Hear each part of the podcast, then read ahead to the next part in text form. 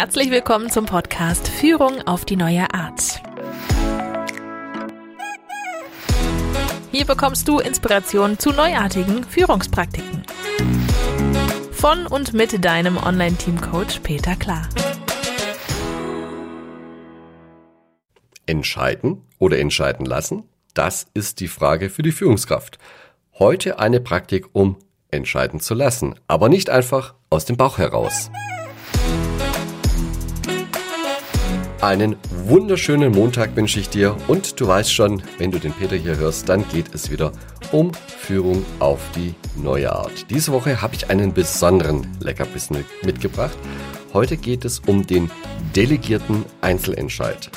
Auch die Ausgangssituation ist ähnlich wie in den vergangenen Wochen. Das Team soll eine Entscheidung treffen und der delegierte Einzelentscheid ist aber etwas anders, denn statt zu starten mit den Optionen, also wie könnten wir entscheiden, also welche Optionen haben wir, fragt man erstmal, wer könnte das denn entscheiden? Diese Praktik ist also dann sinnvoll, wenn man die Frage nach dem Wer besser beantworten kann als die Frage nach den Optionen. Wenn die Frage nach dem Wer schwerer zu beantworten ist als die eigentliche Entscheidung, dann bietet sich die Praktik hier eher nicht an. Schauen wir uns das mal an. Wie funktioniert jetzt der delegierte Einzelentscheid? Zunächst müssen mal zwei Fragen geklärt werden. Nämlich, was ist das Problem und haben wir es wirklich verstanden? Und wer ist der Entscheider? Die Optionen und die Lösungen zur eigentlichen Problementscheidung, die kommen erst später während der Beratschlagung. Kommt gleich noch. Also zunächst mal ist die Frage, was ist das Problem? Haben wir es wirklich verstanden? Und wer ist der Entscheider? Dann wählt die Führungskraft eine Person aus, die entscheiden wird. Auf die wird diese Entscheidung delegiert. Deswegen delegierter Einzelentscheid. Eine Person entscheidet auf Basis einer Delegation. Die Person ist in ihrer Entscheidung völlig frei. Die kann entscheiden, wie sie es für richtig hält. Es gibt also kein Veto, auch nicht durch die Führungskraft und auch keine Freigaben, dass man sich eine Entscheidung mal freigeben lassen muss, sondern die Person, die jetzt entscheiden soll, entscheidet auch. Natürlich steht die Person auch zu allen Konsequenzen, die aus dieser Entscheidung heraus erwachsen. Das ist schlicht und einfach Verantwortung für die Entscheidung zu übernehmen. Ganz banal eigentlich. Ne? Wird aber oft vergessen, ja, weil häufig sind Mitarbeiter genau an der Stelle ja auch entscheidungsfaul wenn es darum geht, Verantwortung zu übernehmen, dann ducken sich manche weg. Warum? Schlicht und einfach, weil sie keine Lust haben, die Konsequenzen ihrer Entscheidung zu übernehmen. Und oft ist es auch so, je nachdem, wie stark hierarchisch eine Organisation ist, dass das auch antrainiertes Wissen ist. Das heißt, so nach dem Motto, ich kann sagen, was ich denke. Im Zweifelsfall wird dann die Entscheidung sowieso von meiner Führungskraft überstimmt und korrigiert und besser gemacht. Das passiert ja alles nicht. Die Person, die entscheiden soll, entscheidet. Punkt. Und da gibt es keine Verschiebungen dann noch. Ja? So, jetzt kommt aber die Besonderheit. Warum ist das nicht einfach nur eine banale Delegation? Der Entscheider, der festgelegt ist, entscheidet eben nicht einfach nur aufgrund einer Sachlage oder aus einem Bauch heraus, aus seinem Bauch heraus, sondern er muss sich erstmal überlegen, was sind denn die Entscheidungsalternativen und was spricht denn für welche Alternative. Das ist so noch der normale Punkt. Und jetzt kommt das, was wichtig ist und was auch in dieser Praktik wirklich verpflichtend ist. Er holt sich bitte Hilfe. Das heißt, er überlegt sich, wen sollte ich bitte um Rat fragen? Wen könnte ich konsultieren zu diesem Thema? Wer hat Erfahrungen gemacht? Wer hat Wissen zu dem Thema? Wer sind Könner zu dem Thema? Das heißt, die haben ein wunderbares Bauchgefühl. Lässt sich nicht ausdrücken, warum, aber die wissen genau, fühlt sich so besser an als anders. Ja? Ähm, also die, der Entscheider muss sich überlegen, welche Kollegen sind die besten Experten, die besten Könner für dieses Problem. So, und jetzt, ich hatte es vorher schon erwähnt, im Rahmen dieser Beratung passiert dann eigentlich auch, dass man die Optionen und Lösungen austauscht und wahrscheinlich auch noch weiterentwickelt, ja, weil wenn ich jetzt mit einem Könner spreche äh, und und hatte irgendwie nur Option A, B, C, dann wird er sagen, ja, also ich tendiere zu B, aber ich würde es ein bisschen anders machen und schon habe ich irgendwie eine Variante von dieser Option B noch zusätzlich.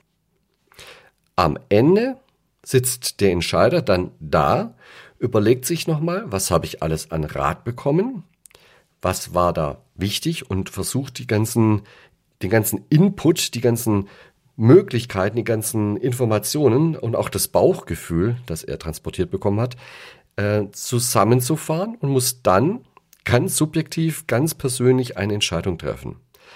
Ja, das ist seine Entscheidung, aber bitte aus einer Haltung heraus, ich möchte die, das Beste für das Team oder für das Unternehmen natürlich entscheiden. Ich muss im Sinne des großen Ganzen entscheiden und nicht, was ist für mich das Beste. Bei dem delegierten Einzelentscheid geht also der Entscheider ganz tief in die Selbstverantwortung hinein. Also die, die Führungskraft entscheidet ja noch, an wen delegiere ich die Entscheidung und danach ist sie raus. Ne, der Entscheider steuert dann den kompletten Beratungsprozess, wen frage ich und wie bewerte ich die, die Rückmeldungen, die ich bekommen habe und entscheidet und verantwortet dann letztendlich seine Entscheidung, die er getroffen hat. Also der, der Einzelentscheid ist mehr als eine einfache formelle Delegation, ähm, denn der Entscheider ist ja verpflichtet, sich die bestmögliche Expertise zu seinem Thema, zu seiner Entscheidung einzuholen. Also er muss sich überlegen, welche sind die richtigen und die besten Kolleginnen und die muss er um Rat bitten. Er tut gut daran, nicht die Pappenheimer zu nehmen, von denen er schon weiß, dass die alle das Gleiche denken, sondern er tut natürlich gut daran, in seinem Beratungsprozess sehr konträre Meinungen, also die unbequemen Kollegen zu befragen und nicht immer nur die bequemen Kollegen zu befragen. Das heißt, die, die Hauptverantwortung des Entscheiders liegt nachher gar nicht auf der Entscheidung, sondern vielmehr noch, wen habe ich denn einbezogen, um zu einer Entscheidung zu kommen. Und diese diese Beratschlagung, die, die, die macht ganz viel im Team. Die erhöht natürlich die Kollegialität.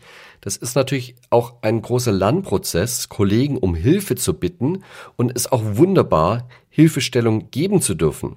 Vielleicht bin ich auch enttäuscht als Experte, dass ich nicht entscheiden darf. Aber wenn dann der Kollege kommt und fragt mich um meine Meinung, ja, dann bin ich ja auch wieder einbezogen in die Entscheidung. Und am Ende vertraue ich darauf, dass er mit allem, was er gehört hat, die beste Entscheidung auch trifft. Schließlich steht er dann auch dafür gerade.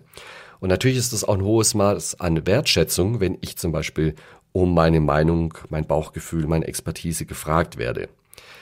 Ja, und das gibt dann auch dem Entscheider die Möglichkeit, eben die Dinge nicht nur aus seiner sehr einfachen Perspektive zu betrachten, sondern er kriegt dann einfach mehr Breite, mehr Zusammenhänge vielleicht sogar schon eine unternehmerische Haltung, um die Dinge aus dem großen Ganzen besser zu betrachten.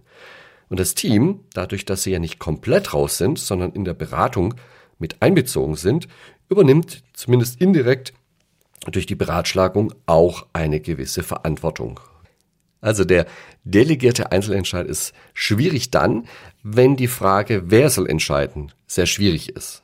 Wenn man die Frage gut beantworten kann, dann ist der Einzelentscheid eine prima Praktik und sie ist perfekt geeignet bei allen Problemen, wo es eben nicht nur darum geht, eine sachliche Betrachtung zu machen. Sonst könnte ich ja so eine Entscheidungsmatrix machen, dass ich die ganzen Kriterien aufliste, die Optionen aufliste und dann die Bewertung der Optionen in den Kriterien. Und also ich sage immer wie bei Stiftung Warentest, ja, dass ich die dann eine, eine Testnote ausrechne.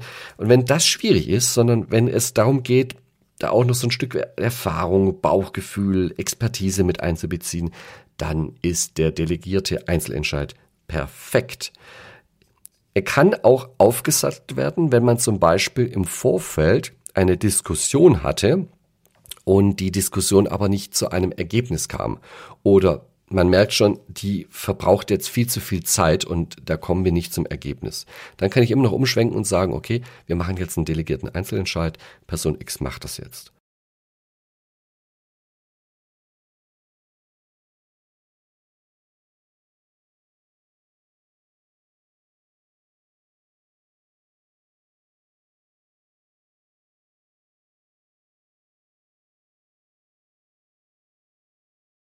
Das war Peter von schwarmcoach.de. Mach's gut oder besser.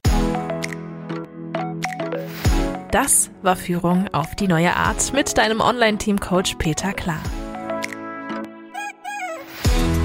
Willst auch du ein starkes Team entwickeln? Auf peterklar.de findest du noch mehr Inspirationen, wertvolle Informationen sowie nützliche Werkzeuge.